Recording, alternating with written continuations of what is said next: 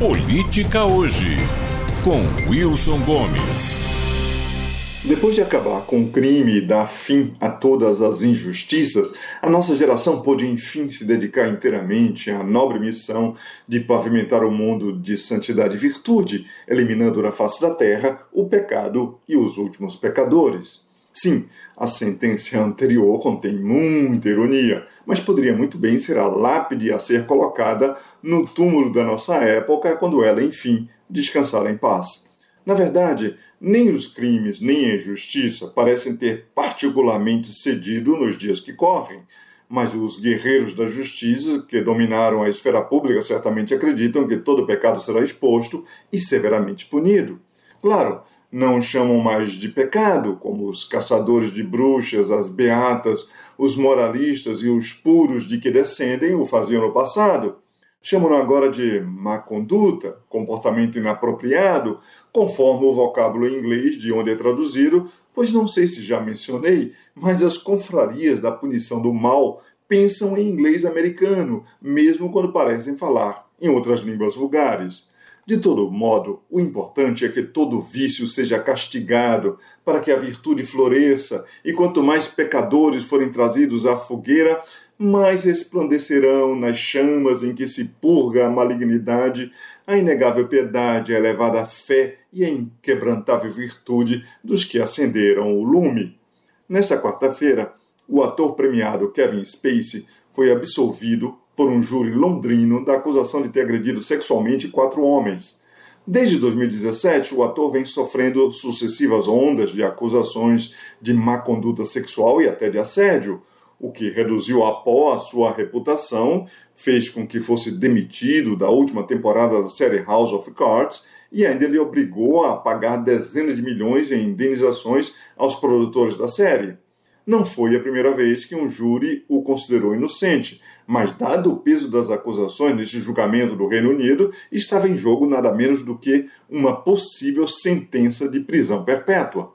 Space levou nos peitos a onda que, nos meados de 2017, impulsionada pelo movimento Me Too, em que vítimas compartilhavam suas experiências de abuso sexual, provocou uma inundação de alegações de assédio sexual realizado por homens poderosos da indústria do audiovisual.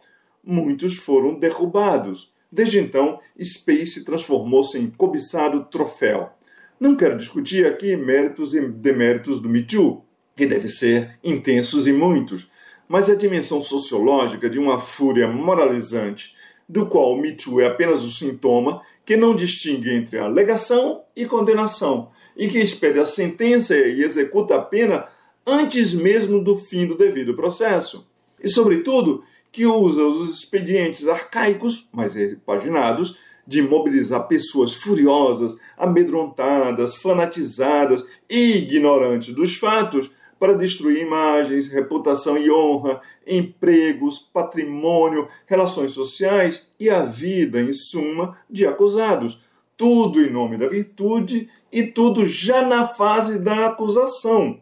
São os novos aldeões com tochas, na expressão da colunista Lígia Maria. São os novos apedrejadores de pecadores, na expressão bíblica. E depois que o devido processo legal estabelece a inocência do acusado, o que acontece? O mal realizado se desfaz? Absolutamente não.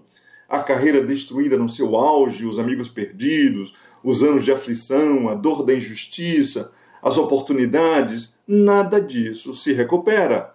Alguém pensa que o Torquemada da era digital, o novo grão inquisidor, coloca-se em penitência quando seus erros aparecem e a crueldade dos seus processos são demonstrados? Não. Passaram esses dias, por exemplo, gritando que não, não é porque um júri popular absolveu um acusado que ele não é culpado que é uma espécie de versão da teoria do descondenado que os bolsonaristas usaram contra Lula, ignorando o fato de que todos são inocentes até que uma condenação e não uma acusação diga o contrário. Ou recorrem à tese de que homens poderosos sempre escapam impunes, negligenciando o fato de que este movimento vive exatamente para obter condenações exemplares de homens poderosos.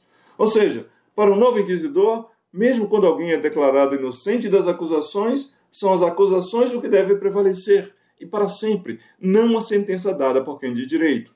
E amanhã, de novo, recomeça a sua jornada pela busca e punição de pecadores, pois o mal nunca repousa e tampouco há de descansar ou se distrair o santo justiceiro. Wilson Gomes, de Salvador, para a Rádio Metrópole.